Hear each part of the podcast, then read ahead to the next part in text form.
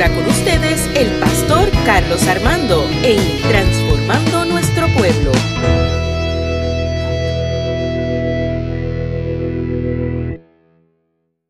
Señor en esta mañana. Dar una alabanza al Señor con tu corazón en esta hora. Gracias Señor. Podemos confesar a ti. Queremos conocerte Señor.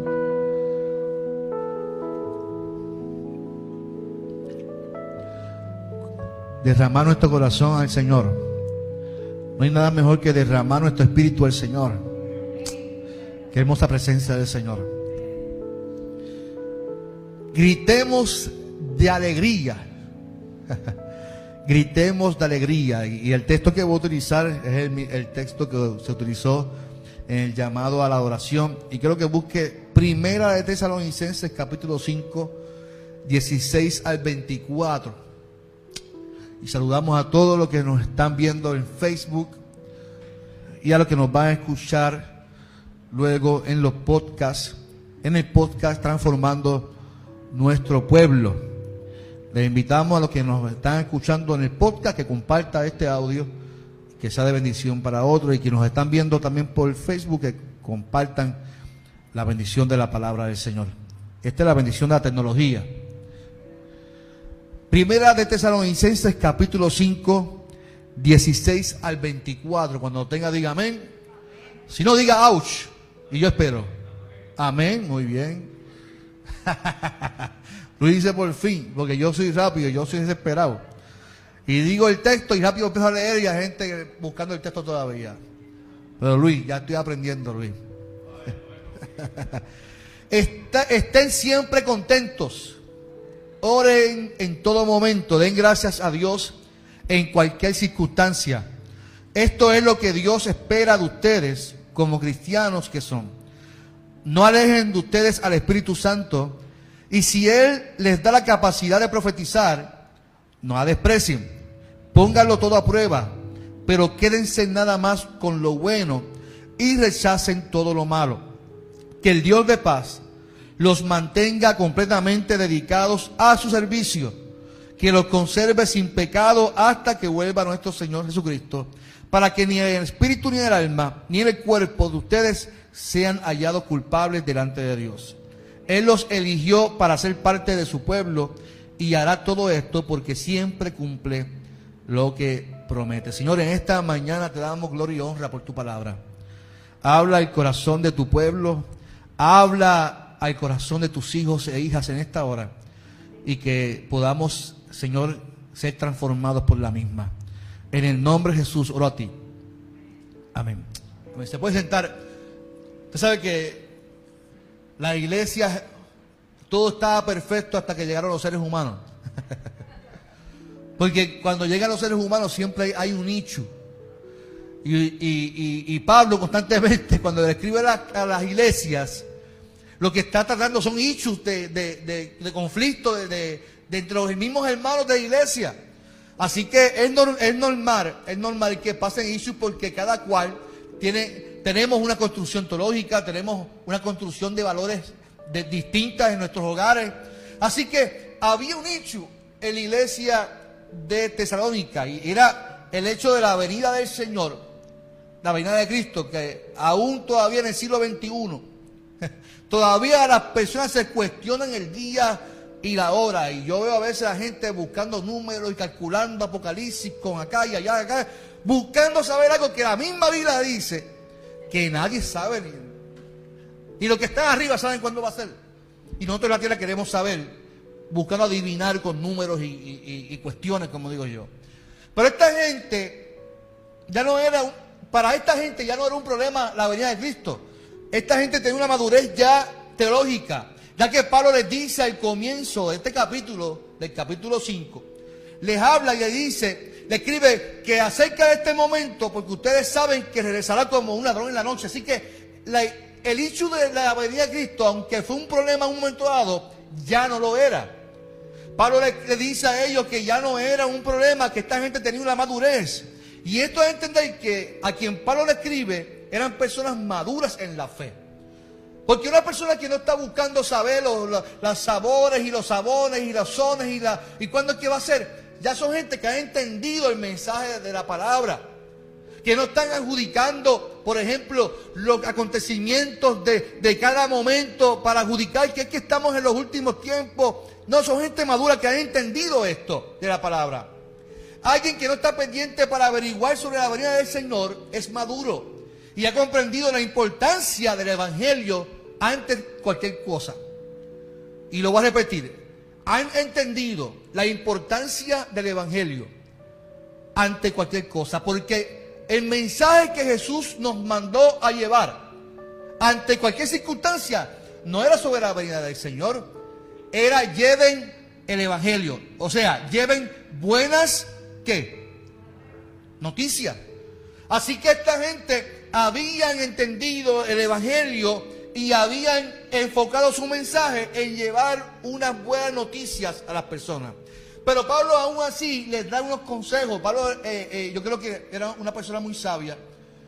Y, les da consejos para llevar a cabo una vida cristiana saludable. Y, digo saludable porque, eh, recuérdense, que cuando una persona se enfoca más en un área de la vida, eh, ocurre lo que se llama un desnivel o un desequilibrio. Y cuando una persona se desequilibra, eh, posiblemente no está estable ni emocionalmente, ni espiritualmente, eh, ni físicamente. Y, y, lo que hace es entonces es llevar un mensaje distorsionado del Evangelio. Y él dice en el versículo 5, todos ustedes confían en el Señor. Así que había una gente madura aquí que habían confiado en el Señor. Y esto se fundamenta en experiencia, hermano. Hay gente que pasan por situaciones, circunstancias que lo han aprendido en la vida a llevarla y han aprendido a depositar su confianza plenamente en el Señor. Así que cuando llevamos experiencias en nuestro equipaje, en nuestro bulto, cuando llevamos experiencias, las mismas siempre nos llevan a confiar y a depender de Dios. ¿Cuánto dicen amén por eso? Las experiencias nos llevan a confiar y a depender de Dios.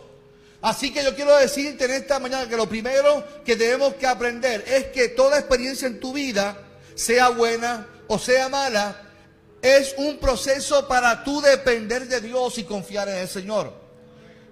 Por lo tanto, la audiencia a quien Pablo escribe eran creyentes que habían comprendido la fe y la esperanza en Dios. Vuelvo y repito, las experiencias, sean buenas o sean malas, nos llevan a confiar en Dios. Y por eso hace alusión a los que no viven en alerta. Si usted lee el capítulo luego, eh, el libro de Tesalonicenses, él habla de aquellos que viven en pecado, que viven emborrachándose, que viven, que, que no están alerta. Y estos se, estos se emborrachan y viven en pecado, dice, sin ninguna preocupación sobre el regreso. El hecho de conocer y el saber que no sabemos el, el día ni la hora, no nos hace nosotros irresponsables de vivir una vida, como dice Ricky Martin, loca. De vivir una vida, como decimos en la eh, en la calle, al garete. No, el creyente cuando conoce y entiende que no sabemos ni el día ni la hora, esto nos hace responsables de vivir una vida íntegra ante Dios, poniendo nuestra confianza en el Señor y vivir una vida alerta. Ya, conmigo esa palabra, alerta. Dígalo, alerta. Porque, porque aquí Pablo hace alusión a los que no viven alertas. Y el que no vive alerta es el que vive una vida sin, sin, sin saber las consecuencias de sus acciones que me emborracho, que hago lo que me da la gana, que voy a... Sin, sin, saber la consecuencia de los actos de su cuerpo, de sus emociones y de su espíritu. Y aquí hay un punto muy importante, el hecho de que no sepamos el día y la hora, nos, no nos hace, nos hace responsables de nuestras acciones. Y la responsabilidad se fundamenta en la confianza en Dios y en vivir una vida íntegra y alerta. Y dice el verso 9, porque Dios no nos ha llamado para castigarnos. A mí me encanta, me encanta este texto. Porque Dios no nos ha llamado para castigarnos, sino para que reciban la salvación por medio de nuestro Señor Jesucristo. Si usted predica algo distinto a esto, usted no está predicando el Evangelio del Señor. Si usted me, dice a mí, pastor, es que lo que estamos viviendo es pecado, usted no está viviendo un evangelio correcto. Si usted me dice, no, pastor, es que esto le pasó a tal persona porque vive en pecado y Dios lo está castigando, usted no está viviendo un evangelio correcto. Porque dice Pablo que Dios no nos ha llamado para castigarnos. Y fíjense que lo está diciendo una persona que castigaba a los cristianos, que oprimía a los creyentes. No está diciendo que los creyentes o cristianos no van a vivir tiempos difíciles, porque son circunstancias de la vida. Pero dice, lo que ocurre no es por castigo de Dios, porque Dios no nos ha llamado para castigarnos, sino para que reciban la salvación por medio de nuestro Señor Jesucristo. O sea que para mí se cae toda postura, pensamiento sobre los famosos castigos de Dios y el Dios ogro que está pendiente a tus faltas para castigarte. Si tu mensaje, esto lo, escribí ayer en Facebook, lo escribí cuando, cuando leía el mensaje, le pasaba el mensaje. Si tu mensaje se fundamenta en el Antiguo Testamento, estás obviando la mejor parte de tu mensaje, que es la muerte de Jesús, que murió para que tú y yo alcanzáramos salvación, que murió para que todo el mundo que cree en Jesucristo no se pierda, mas tenga vida eterna. ¿Cuántos dicen amén a eso? Así que cada vez que anunciamos mensaje de muerte, de, juicio, estamos ignorando la muerte de aquel que murió para que el mundo no se pierda. Y digo ignorando porque eh, eh, es, nuestro, nuestro mensaje principal es la muerte de Jesús. Somos cristianos porque creemos en que Cristo murió por nosotros. Y si Cristo murió por nosotros, ese debe ser nuestra buena noticia. Alguien murió para que tú alcanzaras salvación. Alguien murió para que tus pecados fueran perdonados. Ay, pero pastor, yo voy a buscarle a Dios cuando yo deje de fumar, cuando yo deje de beber, cuando yo deje de hacer lo malo. No, búscalo así como estás. Búscalo así como estás. Si Pablo se encontró con Jesús cuando más malo era, cuando castigaba y oprimía a los cristianos, Dios no está buscando gente santa. Dios está buscando gente pecadores como nosotros para restaurarlos y para que su nombre sea glorificado. ¿Cuántos dicen amén? Entonces, ya que Pablo está aclarando unos puntos muy importantes de la vida cristiana, porque fíjese que eh, eh, eso de los mensajes de castigo y de juicio no, es de ahora. Es históricamente eso ha ocurrido. Porque la, gente, en el Antiguo Testamento, la gente atribuía en las enfermedades, atribuía eh, tus malas decisiones como castigo de Dios. La ley de, Talionis, o sea, ojo por ojo, diente por diente, así era Dios con el pueblo. Esa era, era la interpretación del pueblo, que Dios según tú, tú actuabas, Él te iba a castigar. Y Dios dijo, caramba, esta gente no va a entender, Damari. No va a entender, pues ¿qué es lo que yo voy a hacer? Me voy a encarnar yo. Para que entiendan el mensaje de salvación. Para que entiendan, porque no entienden. No entienden el, el, Evangelio, lo interpretan a su manera y hacen lo que quieran y oprimen, maltratan a la gente. Y el Evangelio no es para maltratar, el, Evangelio es para bendecir y rescatar vidas para el Señor.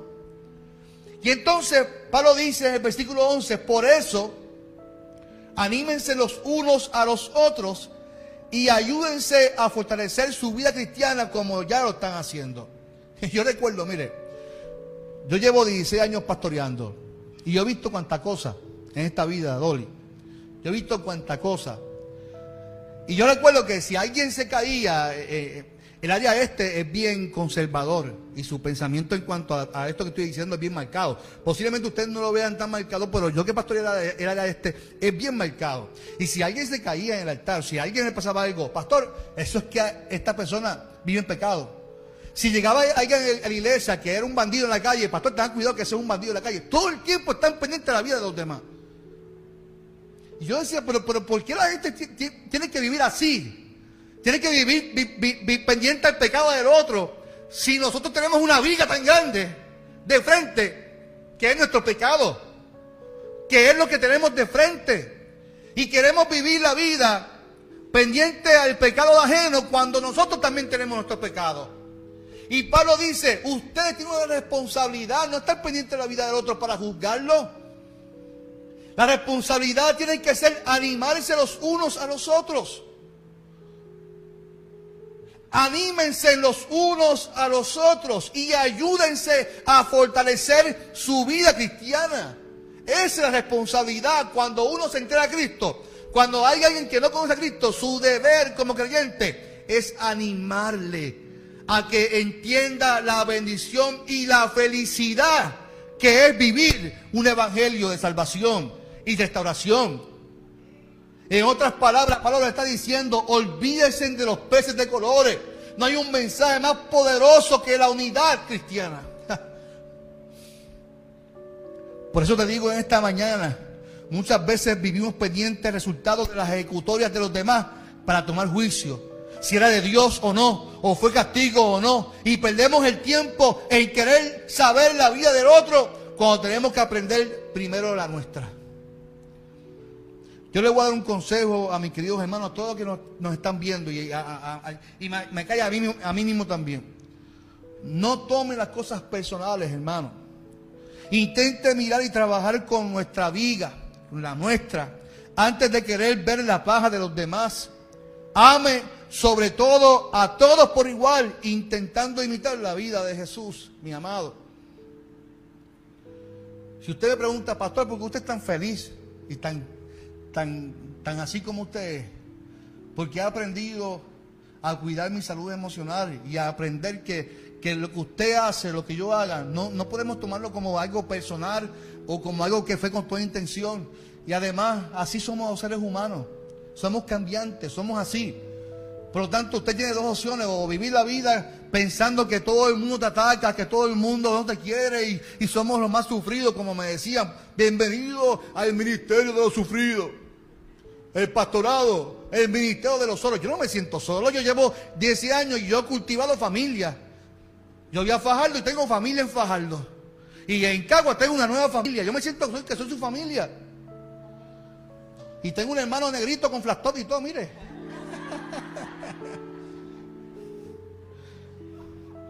Así somos, somos una familia. Y la intención y el propósito de Pablo es, tienen que ustedes animarse los unos a los otros. Y cuando entendemos la vida cristiana de la iglesia, no hay mayor responsabilidad y bendición que llevar una buena noticia de salvación a los demás. No es juzgarle a la gente, es que tienes que primero arrepentirte porque tú eres un bandido. Porque es que somos, somos terribles, somos terribles los cristianos. Pensamos que nos convertimos, llevamos años de evangelio y que ya tenemos la, autoridad de juzgar a la gente. Y no. La gente tiene que tener su propia eh, eh, eh, experiencia con Dios. Mi responsabilidad y tu responsabilidad es animar. Animar, no animar, animar.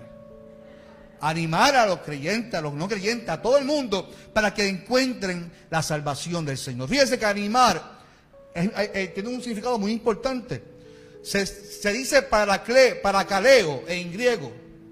No, estoy dando lengua, es en griego, estoy leyendo, para caleo. Y para, es una palabra compuesta, para significa al lado y caleo, llamar. O sea, significa exhortar, consolar, animar al que está donde? A tu lado.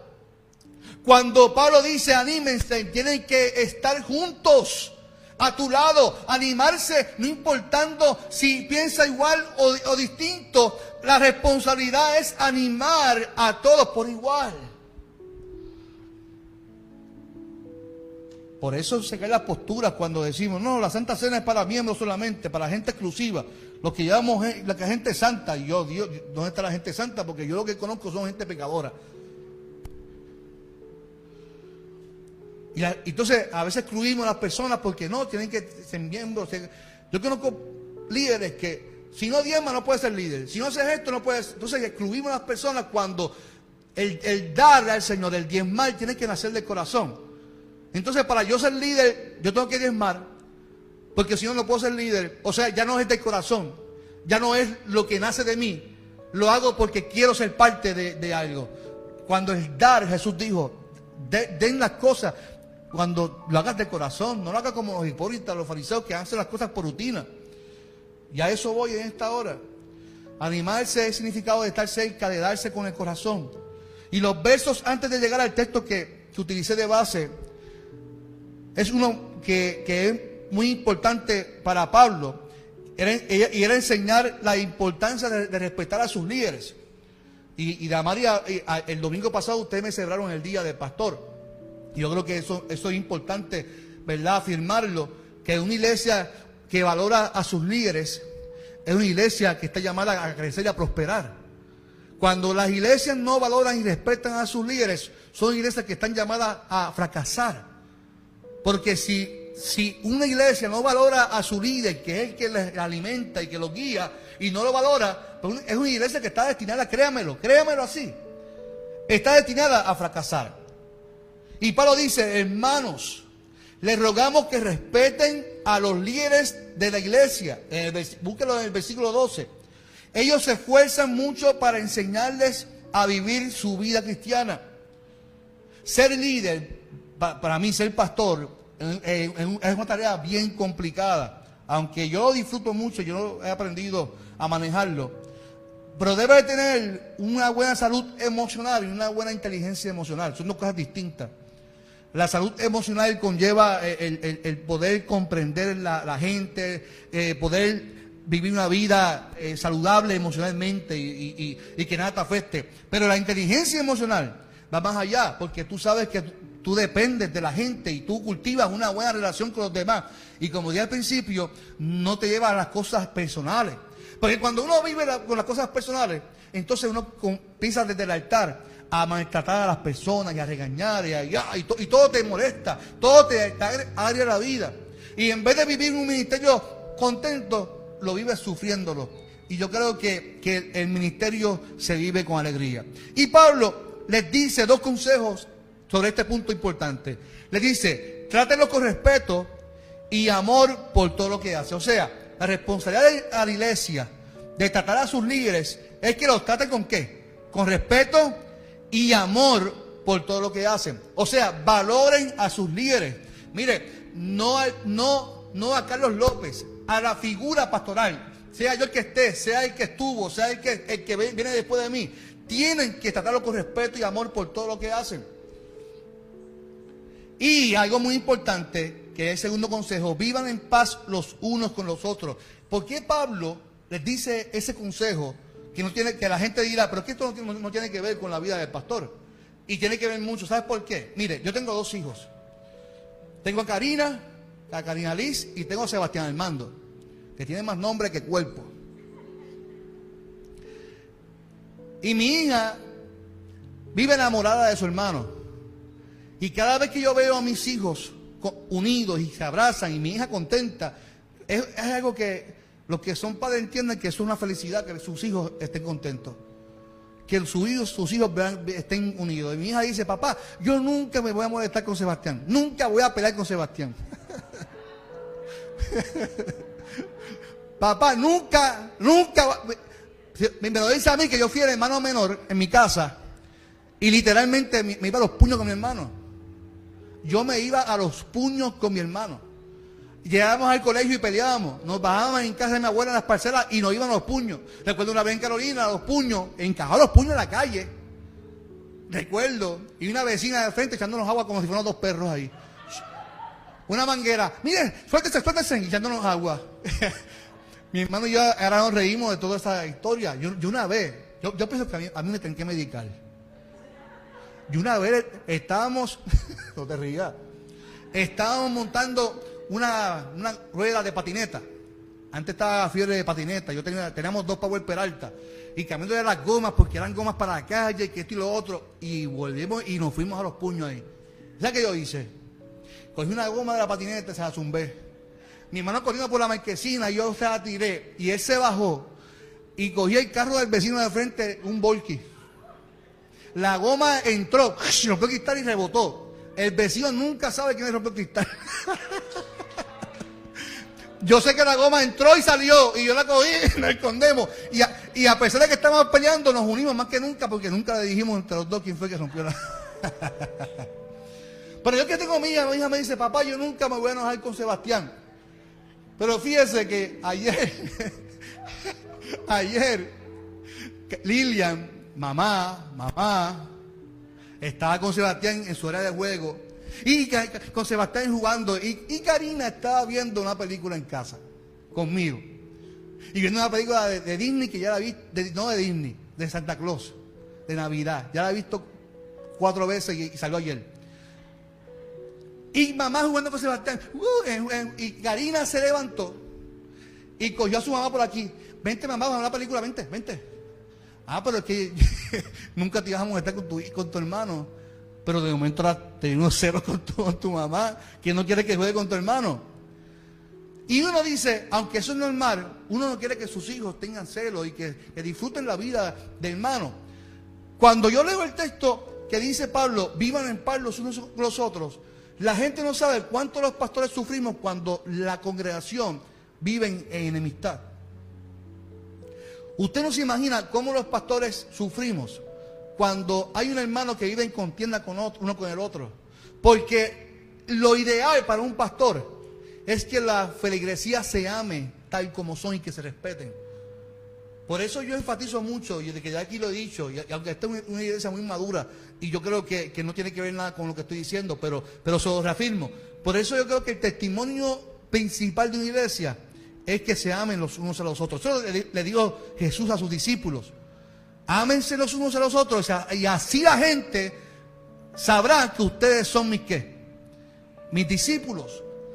Pablo dice a la iglesia, vivan en paz los unos con los otros. Y yo creo que se está fundamentando en, el amor que el pastor da para que la gente se ame y la paz que le da un pastor el que la gente se ame y, viva con amor los unos con los otros. ¿Cuánto dicen amén por eso? Yo, yo me siento contento cuando la gente se ama y la gente vive con alegría. Es entonces que, dando este consejo, termina él con la exhortación en el versículo 16, que es el texto base donde les invita a que griten de alegría lo que hay dentro de su corazón. Y esta sesión tiene que ver con la actitud de uno. Dice, estén siempre que contentos, gozosos. El énfasis sobre el gozo es importante entenderlo que no se basa tanto en experimentarlo, sino en qué? En expresarlo. No es lo mismo, no es lo mismo entenderlo que experimentarlo que expresarlo, que, que uno lo muestre, que tenga la actitud correcta. Ahora bien, cuando vivimos alegre, esto trae consigo una cadena de eventos y de valores que no podemos obviar. Y yo digo más, el gozo, el demostrar la felicidad es producto de esta misma cadena. Dice Pablo, estén siempre gozosos, orar sin cesar. O sea, no dejen de orar, oren en todo momento.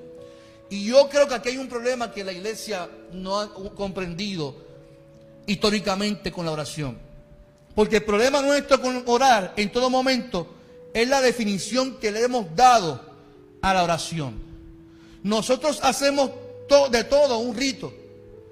Para orar hay que arrodillarnos, hay que poner las manos así y hay que hacerlo de una manera. De hecho, el judío ora a una hora específica. Y donde quiera que esté, tienen que postrarse a una inclinación, a, un lugar específico, porque allí es que Dios les va a escuchar. Y eso se, torna de forma que ritual, costumbre, tradición. Y nosotros hemos definido que para, para, poder orar, orar, hablar con Dios, tiene que ser de una manera y hay unas horas específicas. Cuando nos levantamos, oramos al Señor. Cuando comemos, no comas, sino ora al Señor. Cuando hacemos o nos vamos a dormir, ¿cuántos saben que a la hora de dormir es la peor hora de adorar? Porque uno está tan cansado y la gente dice, no, a esa hora es que tenemos que orar. Y uno comienza a orar y se arrodilla en la cama. Lo que se arrodilla, empieza, Señor, te doy gracias por esta día, porque disfruté, Señor. Caramba, yo dejé a tus aprendidas. Ay, Dios mío, se me olvidó. Dame a poner la agenda, el teléfono mañana, porque la hora, la alarma. ¿Y dónde, dónde dejamos la oración? Porque estamos tan, tan drenados del día, tan cansados. Y Pablo hace una exhortación de que para tú vivir en gozo, en alegría, tú tienes que orar sin cesar. Orar debe de ser de una manera de poder comunicarte con Dios para expresarle tu agradecimiento y adoración, pero también para escuchar lo que Él tiene que decirnos a nosotros. Aquí habla de intimidad constante con Dios, iglesia. El que vive en intimidad constante con el Señor va a vivir una vida alegre. ¿Sabe por qué? Porque el que vive en intimidad constante, orando, hablando en comunión con Dios constantemente, ha comprendido y ha sabido confiar, como dice, ustedes han aprendido a confiar en el Señor. Y es porque han tenido una intimidad, se mantienen en constante comunicación. Para que una persona pueda gritar de alegría, tiene que aprender a vivir una vida en intimidad con el Señor. Y cuando tú vives en intimidad con el Señor, le das gracias a Dios, oras al Señor y das gracias a Dios en todo lo que haces. Y, orar es una acción y dar gracias a Dios es otra acción importante de un corazón agradecido por todo lo que vives en tu vida. Dice el texto que le gracias a Dios en todo, no importando las circunstancias, demos gracias. Yo hablo ahorita de la salud emocional y hablé de la inteligencia emocional. Y cuando comprendemos que parte de nuestra espiritualidad es tener mi mente, mi corazón, mi cuerpo sano, podemos gritar de alegría porque sabemos que todas las experiencias en la vida tienen una enseñanza poderosa. Sean buenas como no sean tan buenas, como quiera, Dios nos está preparando, capacitando para algo mejor que viene para nuestra vida. ¿Cuántos lo creen conmigo? Usted sabe que yo estoy ahora, me dicen el vendedor de gorras ahora. La crisis, la crisis eh, eh, de ahora del COVID, yo hablaba con, un compañero y me decía, pero fíjate Carlos, que, si no llegas a por la crisis, tú no llegas a, evolucionar en tu vida. Y no hacer cosas distintas. Y, no es que yo, yo, yo vivo del ministerio y a mí me apasiona el ministerio. Pero la crisis me ha llevado hasta hacer entrevistas en Facebook. Ahora yo me creo ahora. ¿Cómo, cómo? Me creo periodista ahora en Facebook también entrevistando personas. Pero han sido de bendición para mi vida porque he crecido como, como creyente. Así que las experiencias buenas o tan buenas nos ayudan a qué? A confiar en el Señor y a depositarnos en el Señor. Hoy día hace falta más gritos de, de alegría que quejas y lamento. ¿Cuántos dicen amén por eso? Hace falta más gente que vivan con alegría, que griten con alegría, que testifiquen que Dios es su Salvador, porque han entendido que la intimidad, la conexión entre Él y Dios no depende de las circunstancias, sino de la confianza e intimidad con el Señor. Hace falta una iglesia que dé testimonio porque su mensaje está acompañado de felicidad, de perdón y de ánimo. Termina Pablo diciendo, no alejen de ustedes al Espíritu Santo. Y si Él les da la capacidad de profetizar, no desprecien. Póngalo todo a prueba, pero quédense nada más con lo bueno. Y rechacen todo lo malo. Y termina diciendo que el Dios de paz los mantenga completamente dedicados a su servicio, que los conserve sin pecado hasta que vuelva nuestro Señor Jesucristo, para que ni el espíritu, ni el alma, ni el cuerpo de ustedes sean hallados culpables delante de Dios. Él los eligió para ser parte de su pueblo y hará todo esto porque siempre cumple lo que ¿qué? lo que promete. No te alejes el significado de que el Espíritu Santo siempre va a estar ahí. Nosotros somos los que nos alejamos de Dios. Ay, Señor, es que yo que tú me has abandonado. No, no, Dios nunca te abandonado. Posiblemente Él está haciendo silencio y estés pasando un proceso tan duro que mañana te va a hacer madurar en la fe. Pero Dios nunca se ha alejado. No te alejes del Espíritu Santo, no alejes de ustedes del Espíritu Santo. Y dice, todas las experiencias pónganlas a la prueba. Rechacen lo malo y tomen lo bueno. Eso es el aprendizaje. Yo recuerdo cuando yo comencé a estudiar en el seminario, siempre nos decían, lo que tú aprendes en el seminario, tú no puedes ni predicarlo. Pues, ¿para qué rayo voy a estudiar en seminario si no puedo hablar lo que, lo que aprendo? Y cuando me senté, mi primer año en el 2006, me acuerdo, yo decía, diantre, es verdad, esta gente está dando cosas aquí. Aunque yo fui con la mente abierta, yo, yo no fui con, con, la mente que yo sé ya porque yo, no hombre, no, yo, yo fui como la mente vacía a aprender. Hay cosas que me ayudaron, hay cosas que decidí. No, esto a mí no, no me... Y así usted hace con la vida. Hay experiencias que ustedes las van, pues retengan lo bueno de la enseñanza de la vida. Y lo malo, lo que usted entienda que ya, pues olvídelo, no, no lo tome. Porque al fin y al, caso, al fin y al cabo, dice el texto que Dios vendrá por su iglesia. Y Él quiere que tu cuerpo, tu alma y tu espíritu, que no sean hallados culpables. O sea, que Dios te va a tomar en cuenta cómo tú cuidaste tu salud emocional, cómo tú cuidaste tu cuerpo, tu cuerpo y tu, y tu, y tu vida espiritual. Y dice, Él los eligió, y con esto termino, Él los eligió para ser parte de su pueblo y hará todo lo que, todo esto, porque siempre cumple lo que promete. Yo quiero decirte con esta hora que el Dios de paz los mantenga a ustedes completamente dedicados al servicio del Señor. No hay nada en esta vida, no hay nada en esta vida que llene más al ser humano que dar por gracia de lo que por gracia hemos recibido. Dedíquense al servicio, pero háganlo con alegría.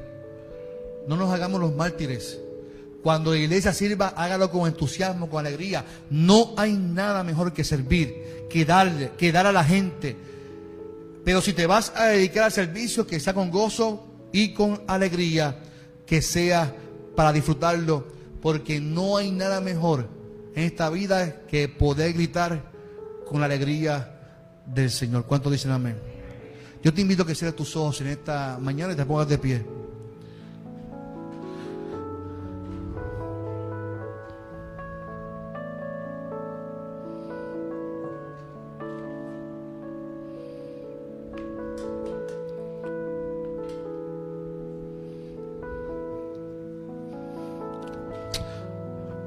¿Qué tal si, si hicieras tus ojos en esta mañana?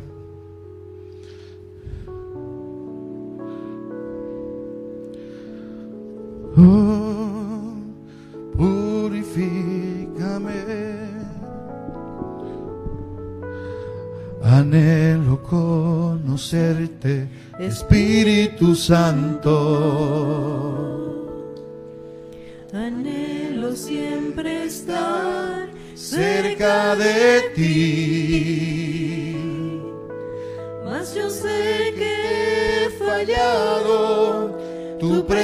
Presencia descuidado.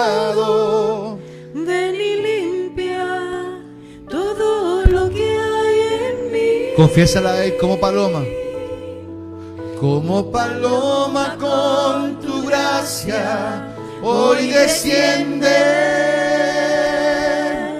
como aceite derramado, un gemer, de agua viva, sacia mi ser, llama de fuego, ven y purifícame. ¿Qué tal si no estás poniendo tu mano en tu corazón en esta hora? Y yo quiero que hoy pongas tu mente, pongas tu corazón delante del Señor. Examina lo que te quita la, felicidad, la, alegría de servir al Señor. No hay nada mejor que darnos al Señor. No hay nada mejor que y, disfrutarlo, hacerlo con alegría. Y que nada en esta vida te pueda quitar el gozo, el gozo de la salvación, el gozo de servir a Cristo, el gozo de servir a la gente, de darnos sin esperar nada a cambio. Así que tengo una invitación en esta mañana. Como dice este cántico, examina tu corazón, examina tu vida hoy. Y permite que el Señor quite toda amargura y todas esas experiencias que te han llevado al sufrimiento. Expone hoy delante del Señor toda queja, todo aquello que, que te ha marcado y que hoy pueda ser libre en el nombre del Señor libre para adorar su presencia, libre para exaltarle, libre para poder glorificarle y que podamos disfrutar una vida en la presencia del Señor. que podamos gritar con alegría de felicidad, que podamos gritar de alegría porque hemos encontrado y hemos, eh, eh, estamos en contacto con el Dios de nuestra salvación. Señor, en esta hora te pido que tu bendición sea sobre cada hermano y hermana. Ante la necesidad de un abrazo posiblemente, ante la necesidad, Señor, de abrazarnos y de poder tocar e imponer nuestras manos y que ellos puedan sentir tu presencia. Por esto del COVID, Señor, yo te pido que hoy tú abraces a cada hermano y hermana Amén. y que hoy podamos sentir esa presencia de lo alto Sí, Señor. y que podamos sentir ese aliento de lo alto que nos dice, no temas, hijo mío, no tengas miedo, hija mía, porque yo estoy contigo. Amén. No temas porque yo estoy contigo, aunque pases por el fuego, yo estaré contigo, no te quemarás. Aunque pases por las aguas, no te quemarás, no te ahog- ahogarás. Santo Jesús. En esta hora, Señor, Gracias. gracias por tu presencia. Gracias. Y que podamos gritar desde hoy con alegría que tú vives, Amén. que tú reinas, Amén. que tú sanas, que tú salvas, Señor. Amén. Que podamos disfrutar la vida creyente, que podamos disfrutar la vida del Evangelio, porque tú eres el Dios de nuestra salvación. Como decía Habacuc, aunque la higuera no florezca, aunque las vides no den su fruto, con todo eso yo me alegraré, me gozaré con el Dios de mi salvación. Amén. Gracias. Aleluya. Gracias, Señor. Como decía Pablo a los romanos, Señor, nada de esta vida nos podrá separar de tu amor. Amén. Ni aún ni la vida, ni aún ni la muerte, ni aún ni lo alto ni lo profundo, ni aún ni los ángeles, ni aún ni los principados, ni aún las cosas creadas por Dios. Nada nos podrá separar porque hemos descubierto, hemos descubierto el, el poder de vivir con alegría. Amén. Porque hemos estado contigo en comunión, Señor. En el nombre poderoso de Jesús. Como paloma con tu gracia, hoy desciende como aceite.